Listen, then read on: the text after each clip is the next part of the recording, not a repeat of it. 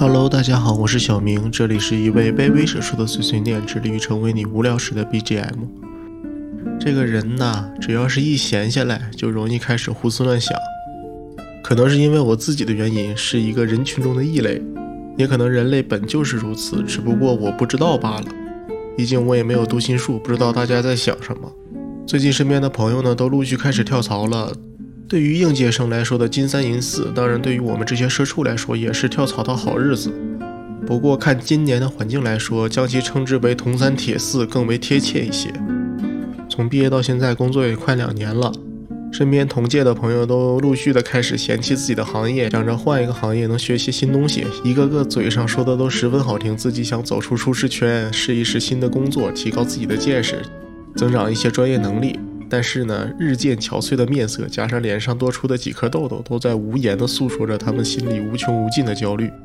每到这个时候，我都想说一句：别再往自己脸上贴金了，不就是找不着合适的岗位了吗？才接了一个自己没干的活儿，别到时候干两天又准备跑路，然后轻则我会收获一个白眼，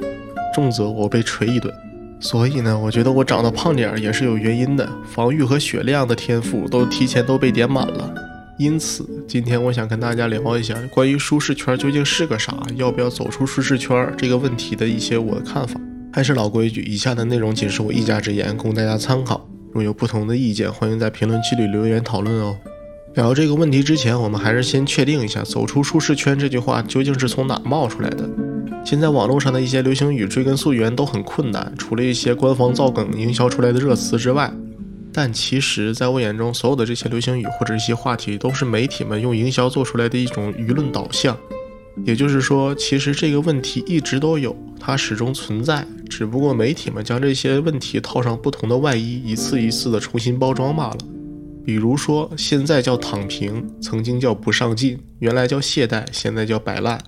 舒适圈也是一样，其实我感觉就是被媒体营销出来的一个概念罢了。因为如果说按照正常的逻辑，应该是先出现舒适圈的定义之后，我们再开始讨论是否要走出去。而在我的印象中，是走出舒适圈这句话先火了，然后我们再开始考虑什么叫舒适圈。而为了聊这个话题呢，我也在网上查了一下，走出舒适圈这句话究竟是从谁那儿传出来的。说到这儿就开始有趣了起来。我翻了翻网上的言论，还有一些所谓的经验分享，或者说人生建议。而我那些自媒体同行们啊，不对，可能现在需要叫的是内容创作者们，不约而同的都会提到诺尔蒂奇的三圈理论。基本上统一的话术呢，他们都是说，美国心理学家诺尔蒂奇将人的知识和技能层次划分为舒适区、学习区和恐慌区。舒适区呢，是对于你来说没有学习难度的知识或者是习以为常的事物，自己可以处于舒适的心理状态。而学习区呢，指的是对自己来说有一定挑战，因而感到不适，但是不至于太难受。恐慌区呢，指的是超出自己能力范围太多的事物或者知识，心里感觉会严重不适，可能导致崩溃，以致放弃学习。我先不讨论这个理论的正确与否。首先呢，我先简单查了一下，他们所提到的这个美国心理学家诺尔蒂奇，其实是一位十分有名的管理顾问。同时呢，也是一名作家、教育家，但是我确实没有查到他有任何的心理学家的背景。还有呢，就是我快把国内所有讲舒适圈的自媒体文章都翻了一个遍，也没有找到一篇注明了诺尔蒂奇在哪本书、哪篇论文，甚至是哪场演讲或者采访中提出的这个三圈理论。难道真就是一个美国人的理论突破了语言的障碍，通过口口相传，从大洋彼岸来到我们身边吗？还是说这些自媒体同行们跟诺尔蒂奇可谓是灵魂伴侣、同道知己？对于他的所思所想，心领神会。这要是让孔圣人知道了，不得气个半死啊！早知道你们有这种能力，害我当年白掏了那么多的差旅费。而那个所谓的三圈理论呢，我查到的也仅是关于领导者战略管理的一种分析工具，即一种基于价值、能力和支持三要素的分析框架。总之呢。跟舒适圈、学习圈、恐慌圈也没什么关系。那么这时候问题就来了：所谓的舒适圈，它究竟指的是什么呢？我这边查到的呢，说是舒适圈最早是朱迪斯·巴德威克在一九九五年出版的《舒适区的危险》一书里，将舒适圈定义成没有焦虑或风险的状态，人会采用有限度的策略来维持稳定的表现。而管理理论家阿拉斯戴尔·怀特在自己的《从舒适区到绩效管理》一书中，就将舒适圈定义成一个人已经对事物感到熟悉，并可以容易控制它们，没有太多的压力或焦虑的心理状态。而至于学习圈和恐慌圈的由来，可能是源于心理学家罗伯特·耶克斯博士和他的学生约翰·多德森在1908年提出的耶克斯多德森定律。而耶克斯多德森定律呢，所指的就是任何活动都存在一个最佳的动机水平，动机不足或者过分强烈都会使工作效率下降。翻译成人话来说，就是在一定程度内的压力和焦虑可以为人的表现带来正面的影响，在少量的压力下，人会有较多的兴趣和动力去工作。当压力上升到最佳水平，工作效率则会提高到最高水平；而过多的压力呢，则会令人太过于焦虑，无法在工作中集中注意力，导致工作效率下降。同时，每一种工作的最佳压力平衡点都不一样。在难度较低的工作任务中，工作效率随着压力的提高而上升；随着任务难度的增加，压力的平衡点也逐渐有下降的趋势。也就是说呢，在完成困难任务的时候，心里越放松，越有利于任务完成。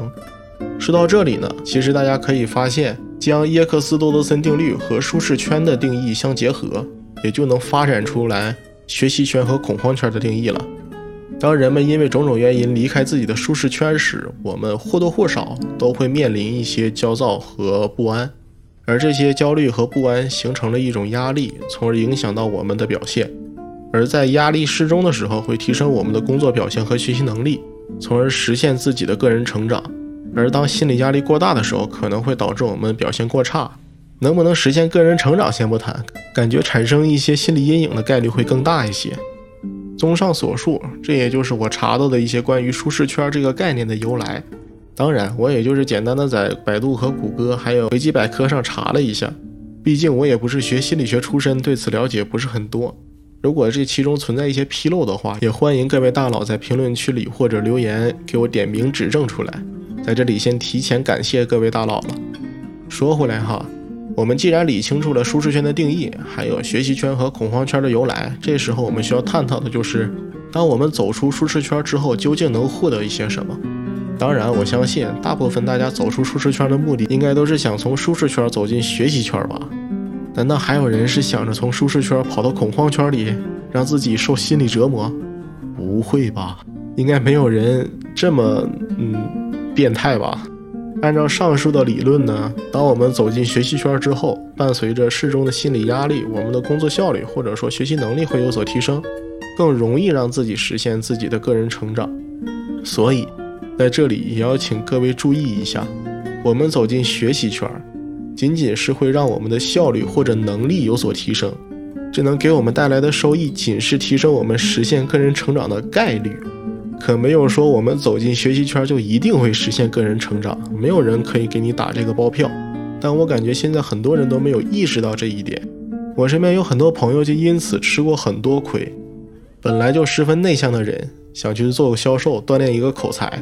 还有的就是自身可能很懒，但就想去快销行业当店员。还有的朋友呢，逻辑其实不太好，非要尝试转行做程序员，想着都挺好，都说想逼一逼自己，尝试一些行业，锻炼一下自己的能力。总之呢，学肯定都是学了，一开始学的呢也都很认真，但基本上呢都是没过多久就说啥也不想干了。能坚持下来并且有真正成长的，着实不是很多。因此，真的不是说只要你走出舒适圈，我们就会有收获，就能扩大自己的舒适圈。换句话说，假如我们现在在参加一场考试，当我们步入学习圈的时候，就相当于父母跟你说，你这次考试只要比你平均成绩高一点，我就可以满足你的一个愿望，从而激励我们认真答题、仔细检查，尽可能让会的题都能答对。但那些不会的题，你还是要靠蒙。没有那种幸运 buff 可以让你问的都会，不会的也能蒙对。所以在我们走出舒适圈之前，最好能收起那些不切实际的幻想。学习圈的功效没有那么神奇，最好还是一步一步的来。谁也不能一口吃成一个胖子。再者说，光凭借我们自身的力量能获得的成长终究是有限的。为什么说这句话呢？嗯，其实也是因为前苏联的心理学家维果茨基提出了一个最近发展区的理论。维果茨基呢认为，学生的发展有两种水平，一种是学生现有水平，指独立活动时所能达到解决问题的水平；另一种呢是学生可能的发展水平，也就是通过教学所获得的潜力。两者的差异就是最近发展区。这也就说明了，如果我们想要扩大自己的舒适圈，获得个人成长。在自己走出舒适圈的同时，最好还有一位能在我们需要学习的领域中可以进行指导的人的帮助，这样我们才可以最大限度地延伸自己的舒适圈，实现个人成长。说到这里，按照一些常见的自媒体文章的逻辑，这里应该就开始讲一些关于如何扩大自己舒适圈的小技巧。但是我呢，并不想谈这个问题，原因也很简单，我并不认为。我们走出自己的舒适圈，都是源于我们自身成长的需求，而是我觉得在大部分的时候，我们都是源于各种各样的原因被逼出舒适圈的。当然，我也相信，真的是有人遵从马斯洛的需求层次理论，有自我实现的需求，也要完全的发展并且实现自己潜能的倾向。但是呢，在我眼中，他们可能终究是少数人，并不是大多数人的情况。很简单，让我们想一下，当我们在考虑要不要走出舒适圈的时候，在那一个时刻，我们所面对的问题和身处的环境究竟是什么？可能是在填写高考志愿的时候，对于未来大学和专业的选择；也有可能是在学校班会、学生会、社团所举办的一些活动，自己要不要参加；也有可能是工作之后领导所布置的任务，自己不是很了解，自己不知道应不应该接手。